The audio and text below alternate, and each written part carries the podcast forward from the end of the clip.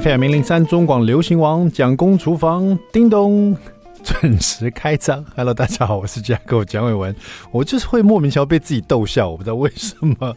今天是 Oh my God，二零二四年了，一月六号，今天是礼拜六。因为你知道，我们今天录音的今天呢、啊，还是二零二三年，所以我看到二零二四年的时候，觉得啊，跟未来 say hello，好不好？今天是一个礼拜六，马上进入我们的蒋公周记。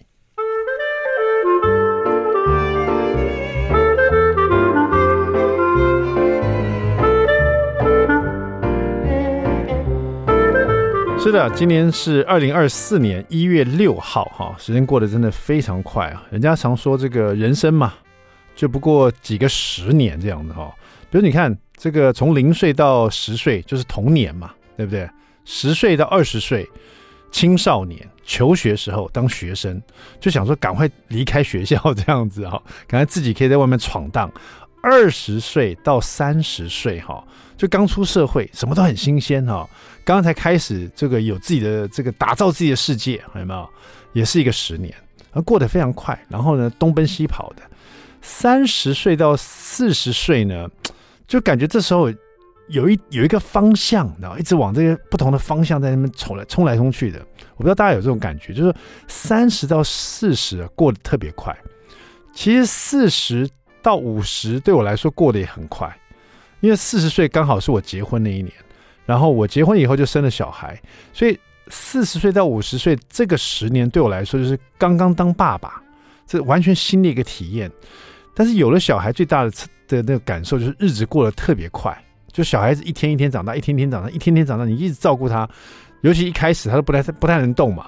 然后后来他两岁以后可以动了以后，你又很担心他跟在后屁股后面走，怕他跌倒，有没有？怕他怎么样？三岁四岁，他开始慢慢慢慢的。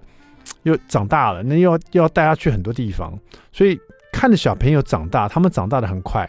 那你，所以对我来说，这四十到五十这十年过得像一眨眼一下，就是我一回神，哎呦，我已经半百了，我已经五十了，怎么会这样子啊？我之前常说，就是我曾经看到一个新闻，上面写说啊，天气这个骤降，气温非常冷。半百老翁突然心脏病发作，什么什么什么。然后当时我看这个新闻的时候，我心里就想说，嗯，半百老翁啊，对，也难难难难免啊，这心脏病的。哎，半百老翁，我也半百嘞，我也有可能会心脏病发作。就是突然之间，你知道想到啊，自己半百了，然后。呃，我觉得第一次体验到自己好像已经到了某种年龄的时候，是当你打开电视，每个新闻台的主播都每个主播啊都比你还年轻，而且十岁以上。然后呢，你去坐飞机，然后每个空服员都比你年轻十岁以上，连那个座舱长啊，大概还比你小一岁这样子，你就觉得哇，不得了了，你是一个大大人了，你知道。他这什么想法哈？半百以后才有这种自己觉得是自己是大大人哈，但是在生活上也改变很大。我觉得，我觉得半百以后啊，特别明显，当然就视力嘛。就以前跟大家聊过，就现在不戴眼镜。我现在我是怎么样的？我的我的卧房啊，有一一只老花眼镜；我的工作室呢，有一只老花眼镜；我在厨房啊。有一只老花眼镜，然后我随身又携带一只老花眼镜，我总共有四只老花眼镜，而且有两只是多焦式的。那为什么放那么多只？因为我不想要，我希望因为这些地方都我常在的地方，随手就可以拿到，就可以直接看东西，不然真的很麻烦。尤其在厨房，随便看一个那个有效期限都看不清楚，真的很痛苦哎。想要看一个什么日期都看不清楚，真的很难过哈。那我之前讲过，现在可能是因为要照顾小朋友了，真没想到以前那么想要。脱离学校，没想到有了小孩以后就返老还童啊！这个小朋友十岁以后，这这十年，包括现在，每天都是六点就要起来了，因为他们要上课啊，对不对？他们之之前弄他们早餐，现在他们要上课也要弄他们早餐，要送他们上学。然后呢，呃，所以就准时一早就起来，就跟学生生活一样啊。然后现在就算是礼拜六、礼拜天、周末假期的时候，我以为我自己会睡到自然醒，自然醒就是六点半。就是自己就醒过来了，因为已经固定每天那么早起嘛，比如六点起来，周末的时候也不过才六点半就醒过来了。而醒过来以后啊，半白以后，你再想回去睡啊，有的人是睡不着，有的就算睡了，也没多大感觉，没有说特别觉得睡了精神特别好，完全没有。另外就是晚上会特别喜欢起来上厕所，就算控制晚上的饮，这个喝的水的量，还是会起来上厕所。那我也去看过医生，医生说没事儿，展现你的摄护腺很棒啊。那这样子好像感觉就是年龄，到了某些年龄了，身体机能就是不一样。哈，包括我以前很爱吃辣，我现在真的吃不了辣，哎，怎么会这样子啊？没办法吃辣，就吃一点点。像现在天气冷嘛，我们家那附近有卖那个麻辣臭豆腐啊、麻辣豆腐啊、麻辣鸭血什么的，我都跟他讲说有没有微辣，有没有微辣？哦，有，讲现微辣就是我们原本的这汤头，这最小最小辣。好，那就喝这个。喝了以后还是觉得太辣了一点，然后。现在这个身体吃辣就觉得浑身的就冒汗，然后睡觉就觉得胃啊肠胃会热热的，然后那个热是以前年轻时候觉得嗯热热的，然后现在热是觉得嗯好不舒服的热，然后就觉得翻来覆去睡不着啊，然后一直冒汗，就没有办法像以前这样享受这个辣的感觉。包括以前年轻时候，真的是吃饭的时候一定要加点红酒啊、白酒啊，出去跟朋友聚餐的时候要喝点酒啊。现在其实也不太能喝酒。现在不是说好像喝了会醉，喝酒了以后不会不舒服。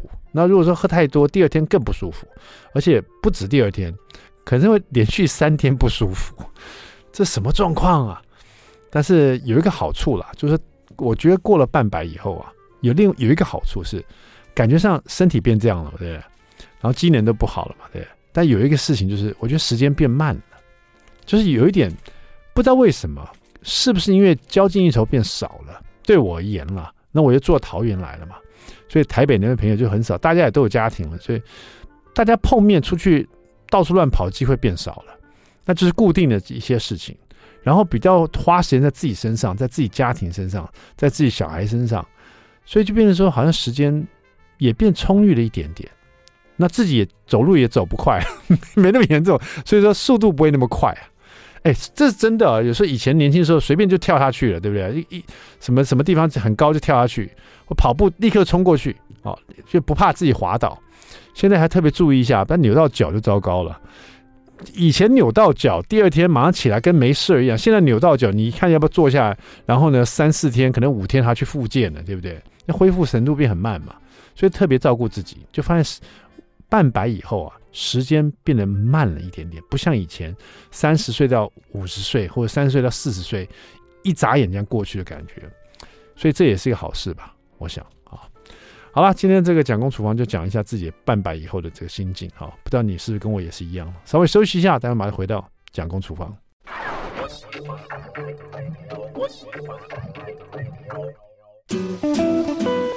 FM 零三中广流行网蒋公厨房，We're back，我们回来了。第二段第一个单元，蒋公来说菜。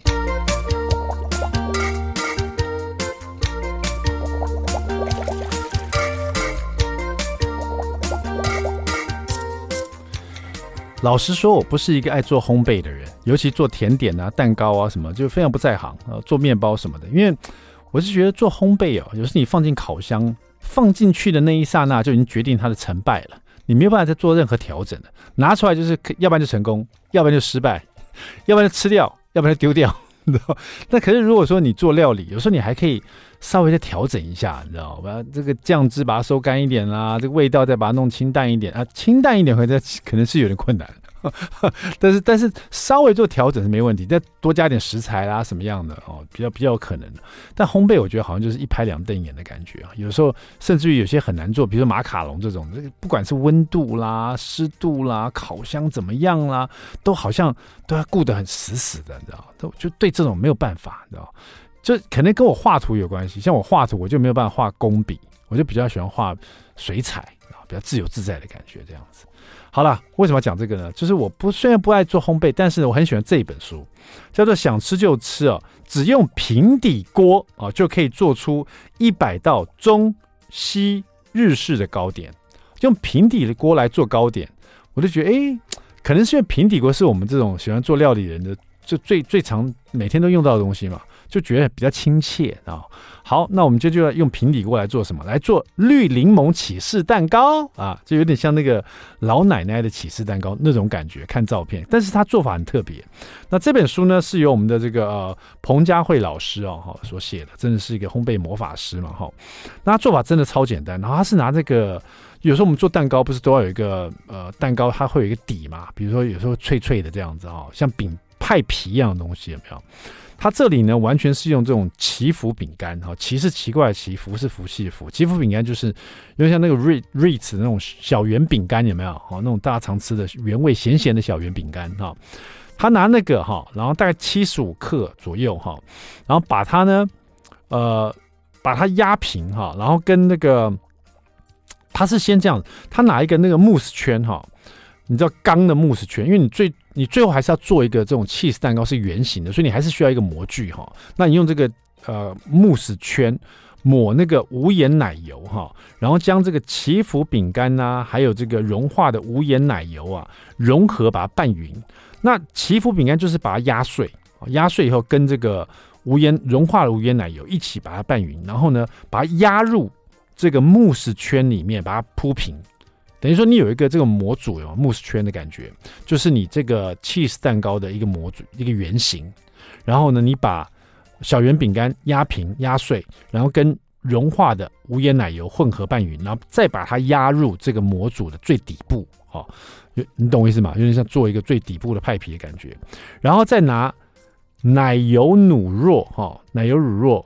用微波炉加热软化了以后呢，把它放进钢盆里面因为做烘焙，如果不跟你讲多少，你肯定没办法做了哈。那祈福饼干是七十五克了，把它压碎，加入了这个无盐奶油融化的四十克哈，然后把它拌匀，然后把它压在那个呃这个慕斯圈里面。然后呢，奶油乳酪呢是三百克哈，加热微波炉加热软化以后，放到钢盆里面，再加入细砂糖七十五克。然后再加全蛋，哈，六十五克，哈，这样的话大概两三颗蛋了，哈，六十五克，再加柠檬汁，新鲜的，哈，十克这样子，然后削一些柠檬皮进去，这就是你的这个像老奶奶气质蛋糕上面那个柠檬糖霜的感觉，有没有？它是用这个奶油乳酪做的，哈，那这个融化奶油乳酪加上了刚刚我所讲的糖蛋。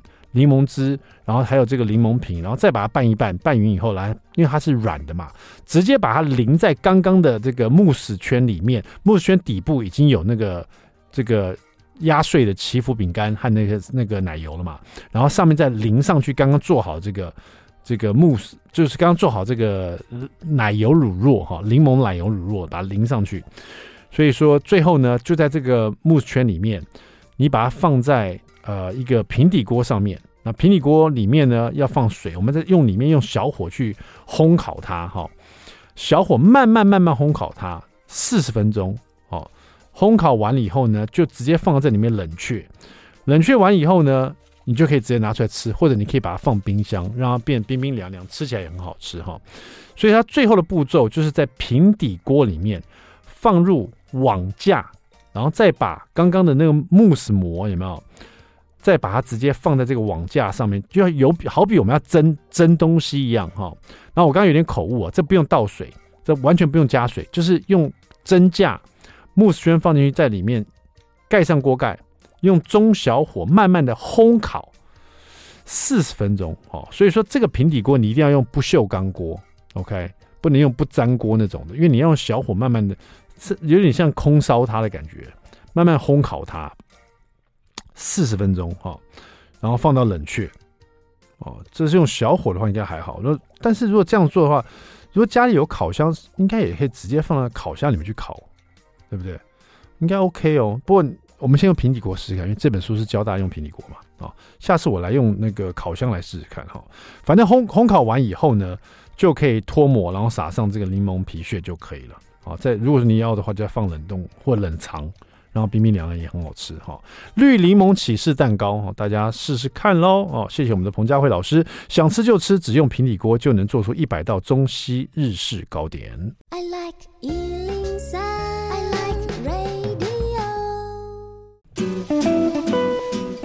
FM 零零三中广流行王蒋公厨房我 back，我们回来了哈。如果到了这个古代去哈，就觉得好像那种皇帝啊，或是那种很有名、很有这个家世，很有很有这个望族哦，他们就会有御医啊。医生帮他把脉哈，帮他们提供一些建议这样子哈。那来到现代呢？现在每个人都是皇帝，因为现在是群雄割据啊，都是一大堆这个营养师啊，在各个山头啊，建议大家各种不同的东西啊。每一个人都有一个专属的营养师。今天我们要请到一个非常受欢迎的营养师。上一本呢，我们这个访问他到他就有关天天外食也能瘦哦。这一本呢，就是吃出不老体质啊！你看，吃出不老体质，他若以前在古代的话，早是每个皇帝都要他去了，对不对？找这个不老的这个不老之术啊！那我们欢迎我们的这个呃，Jessie 廖心怡营养师。Hello，你好。嗨，大家好，我是营养师心怡。所以不老体质，真的有这种体质吗？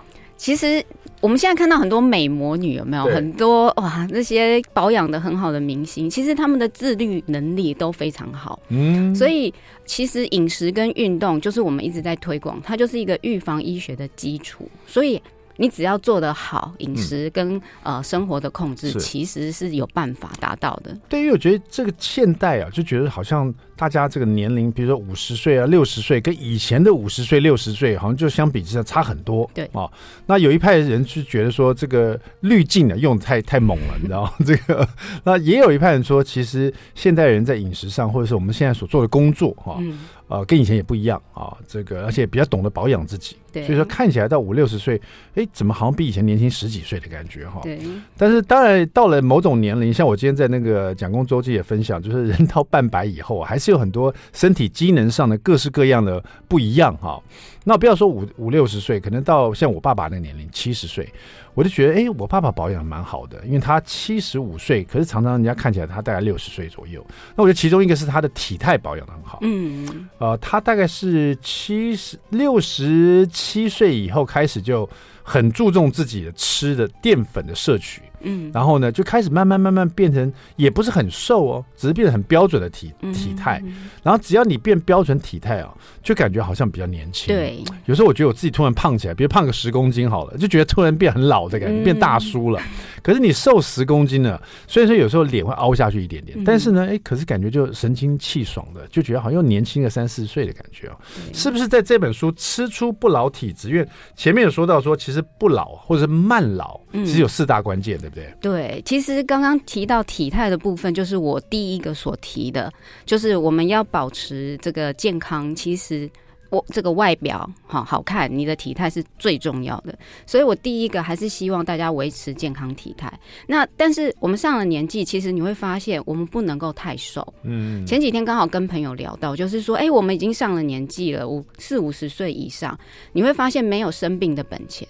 也就是说，我们所要求的体态，并不是像年轻的时候这么的瘦。嗯我们是呃在标准范围差不多，不要超过那个标准范围。就是比如说，我们我书里面也。有写到 BMI 的一个标准的话，一般是一八到二十四。是，那其实我们保持在二十二到二十四这个范围，其实就可以了。因为你年纪大了，你要是一个受伤或者是一个外意外的话，其实你很快那个消瘦或者是说营养的消耗会特别的严重。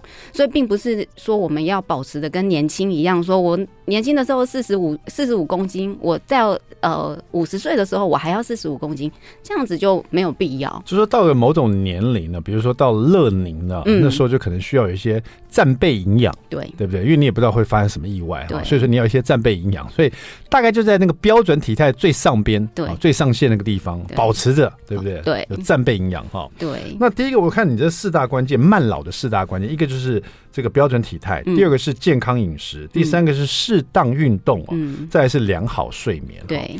那这本书感觉是比较针对在于吃出不老体质，也就是健康饮食这一块，是不是？对，其实呃，我前面的前言有提到，就是说，因为我们我在写这本书的时候，我去找很多的资料，我发现是在。日本或者是在地中海国家那边的资讯会比较多，研究也会比较多。但是我们台湾的饮食其实不一定是适合他们的方式哦。虽然我们的饮食西化了，但是我们有有一些食材的取得并不容易。所以在我统整呃各国的研究之下，我发现他们的就是有一些呃比较长寿的一些国家，他们的饮食的方向其实有一些是我们可以利用在台湾的饮食方面。你甚至去卖场，你去超市，你就可以买到适合的食材，应用在生活里。可不可以举例？呃，我你刚刚讲你的前言，我刚看一下你的前，你这本书的前言有十页，你写了好多页哦。因为大概到第，我看我本来想看目录的嘛，对不对？结果我发现你的目录是在第十六页。哇，这前面好厚的前言，到底在写什么？好厉害啊！因为我很想要告诉大家，健康其实是。多方面的，我虽然是以营营养下去做实践，但是其实收集这些资料的确是下了很大的功夫。那我们比如说，我们看到很多日本的食材，它可能会有一些海藻，或者是有一些食材我们是取得比较困难的，嗯那我就把它改成。改成我们在台湾方便取得的一些东西，那有一些营养素的替换，就是适合我们台湾的人。好，那地中海国家他们的鱼类很多，是，但是呃种类也会不太一样。那我就想办法用我们养，就是我们养殖鱼，因为我们也是我们也是海岛啊，对对。但是鱼的种类还是有点不同啊。但是我们就可以做替换。你是说你给大家建议说怎么去呃像他们一样摄取这样的这样的营养从鱼类上面，对不对？对对对，所以在呃种类。的替换我也下了一些功夫。好，那在就是研究这一些长者，其实他们的生活形态，我们也有一些可以效仿的。就比如说，有一些长者，他们长寿的秘诀其实是多交际，多。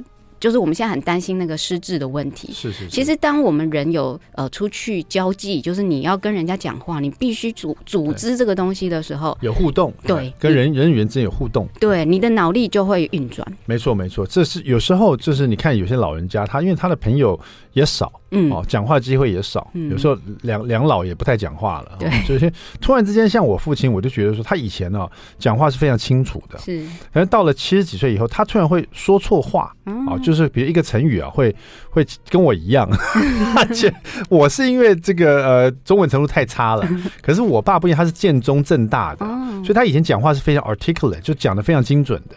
可是他到某种年龄，我发现他说话的机会少了，他就变成说要说一句话。或者说一个成语啊，会颠倒过来。我就把你这句话说错了吧，连我都发现了，你知道？然后他也觉得哎奇怪，怎么会变成这样？或是有些会差音啊，太少讲话了。现在，或者现在写字很少写字啊，就是同样的道理嘛，对。嗯，可是我我发现你的前言里面讲了一个有点可怕的事情。你说吃错素食啊，现在很多人，尤其老人家，很喜欢开始吃素食。对，哦，他们觉得吃太多肉。回呃血会流啊，对，说要吃素啊。嗯、可是你这边特别提到说，吃素有时候有可能又老又病，而且让病更加速啊。对，其实吃素的时候，因为食食材的种类局限了不少，嗯、所以我们很多营养素没有办法获得。那这个素食者的 B 十二其实就是一个缺乏的东西，好，它在肉里面会比较多，但是呃，一般的蔬蔬食的食材里面没有，所以这个反而是另外我们要用补充的方式来添加。对，我觉得营养师这边很棒的是，他把这些缺乏营养素，比如说如果你缺乏蛋白质，嗯，会发生什么样的症状啊？改善的办法是什么？嗯，然后如果你缺乏。比如你吃素了，如果你然后你缺乏的是维生素 B 十二，嗯，你缺乏是维生素 D，啊，缺乏是钙，缺乏是铁，缺乏是锌。缺乏的是 DHA 啊啊，这感觉是鱼油里面会有，对，鱼油才有。那缺乏这些东西，那你可能会有什么症状啊？也许你可以看一下，是不是自己就有这些症状，然后可能就是你缺乏这些营养素，然后营养师在这本书里面给你一些改善的方法，你应该从哪里摄取这些营养素？是这样，这是蛮方便的。对对对，因为我们有的时候会觉得说，哎，我吃素好像只要吃菜就好了，其他东西不吃，其实。在你不会选择之下，很容易会做成这样子的决定，那就有点危险了。而且我刚刚讲到那些缺乏营养素跟可能原因、跟缺乏症状还有改善办法，这个这么棒的一个一个表格，它是在它的前言里面哦。你看它前言就已经这么丰富，就基本上它前言可以再分开卖另外一本 这样子，就前言一个小册子，附加送你的一个表格这样，所以你就可以可想而知，它真正的这本书里面内容是有多丰富哈。待会回来呢，我们广告我们来看一下，从十六页开始目录的这一本呢，非常丰富的一本啊，吃出不老体质哈，别走开，马上回来。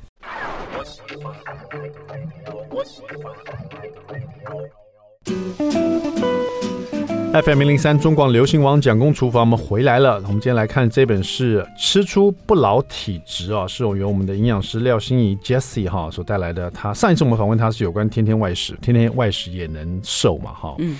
从这好像营养师的一个在最大宗的一些问题，就是好像怎么怎么瘦身哦。那第二个就是。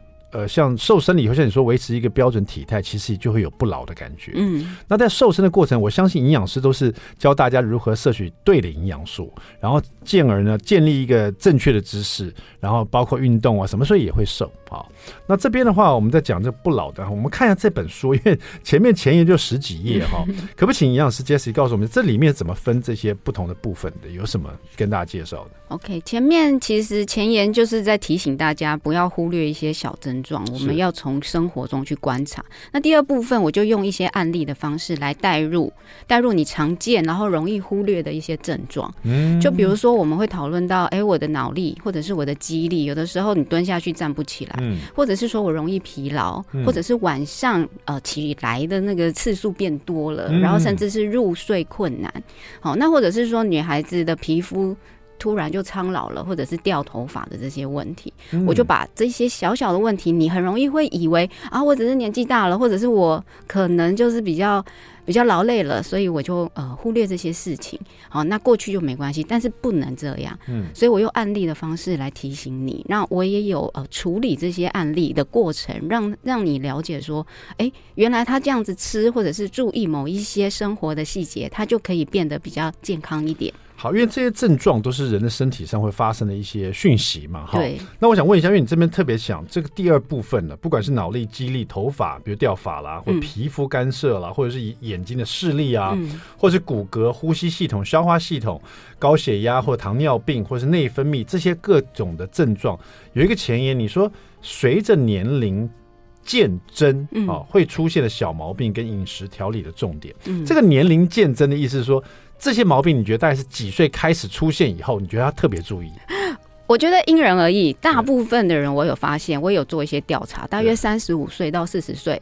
有人说四十岁是一个坎，有人说三十岁是一个坎，是对，所以这个就是因人而异。如果你平常保养的好，我可以把那个时间延延后到四十岁。嗯，但是很多人其实三十五岁之后就出出现了老花，哦，那些小是是是，现在四十岁老花人比比皆是啊。对，我记得我也是四十岁 开始老花的。好，那我想问这样好了，我先来问脑力好了，因为我常常就有这个问题，我不知道这是就会担心自己是失智还是健忘。像前几天我去健身房，然后健身完出来的时候，到门口想买个东西，那他们在买东西是要报个身份证字号，就是会员号码这样子。然后我就开始报，哎、欸，我我报了那个英文字母，有后面的那一串号码，嗯，不知道为什么，我就是怎么想，就是有点想不起来啊。可能报对了三个，后面几个就错了；可能前面三个对，后面的顺序又不对了。可是我就是觉得很奇怪，然后我就很好奇，我怎么记不起来？然后我发现我是把身份证字号跟统一编号跟那个、呃、比如说另外一个不知道什么号码，就都把它搞混了，然后就。讲在一起了，然后就站在那柜台站了很久啊。对，对方说觉得奇怪，讲现在你怎么自己身份证字号都不知道？我还要把我的 ID 拿出来，直接照着念。然后对方才说：“哎，你报这个号码跟你刚讲那三四个都完全不太一样。这个是失智吗？” 我也曾经把两个地址合在一起念过，但是那是我年轻的时候发生的。其实有的时候是因为我们这不是失智，失智的话，它是一种不可逆，或者是说你你。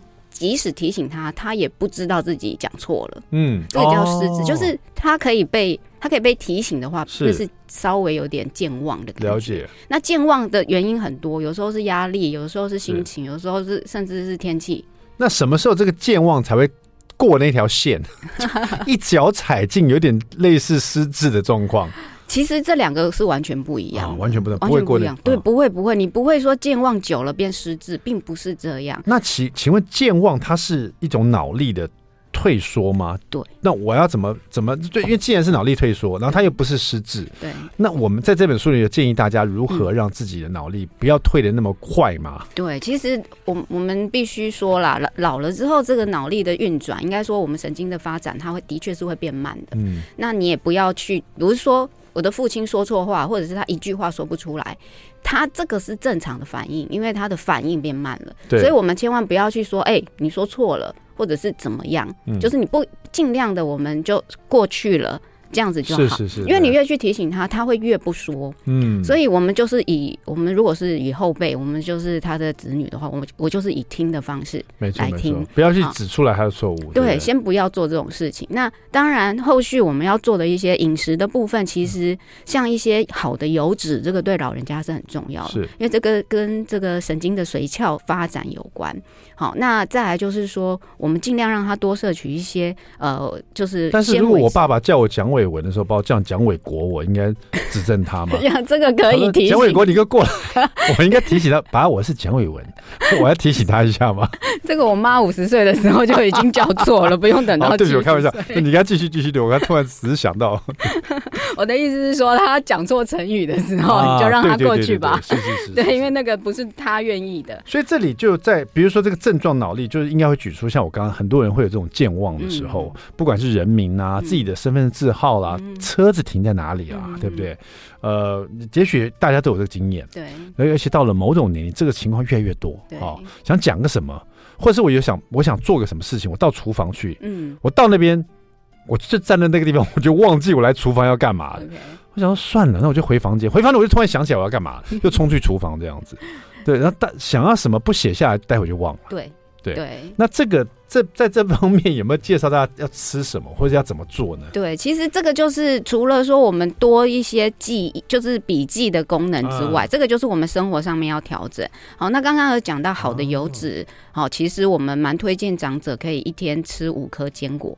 其实只要五颗，它的那个不饱和脂肪酸会比较好一点。那我这边的这个案例呢，其实他虽然有这种健忘的状况，但是他还不到失智。嗯，好，那他也有突然就是暂时遗忘的这种现象出现，所以他很紧张。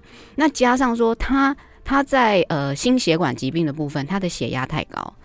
你们只要想，我们血压高的时候，其实我们身体的大小血管血管都会受到一些阻碍。对，当你的血管受到阻碍的时候，其实思虑就不通，嗯，思绪就不同。那这个就是他的一个隐忧。他现在如果没有去控制他的饮食，比如说盐分或者是纤维的量足够，好的油要摄取之外呢，他如果这些东西都没有做到，其实他的血管的阻塞情况会越来越严重。那他到最后可能就不是。健忘，好思绪不通，而可能就是变成脑中风这种危机了。了解，所以这样这样一讲就知道，其实你健忘的原因其实有很多种。对，不是说你只是说记不住的东西，跟你身体上的血管的运作也都有关系。那就那就会看到这本书讲到的，就是说不只是健康饮食，要适量运动，还要有充足的睡眠，对对不对？对，那这些都很重要，尤其到了某种年就更。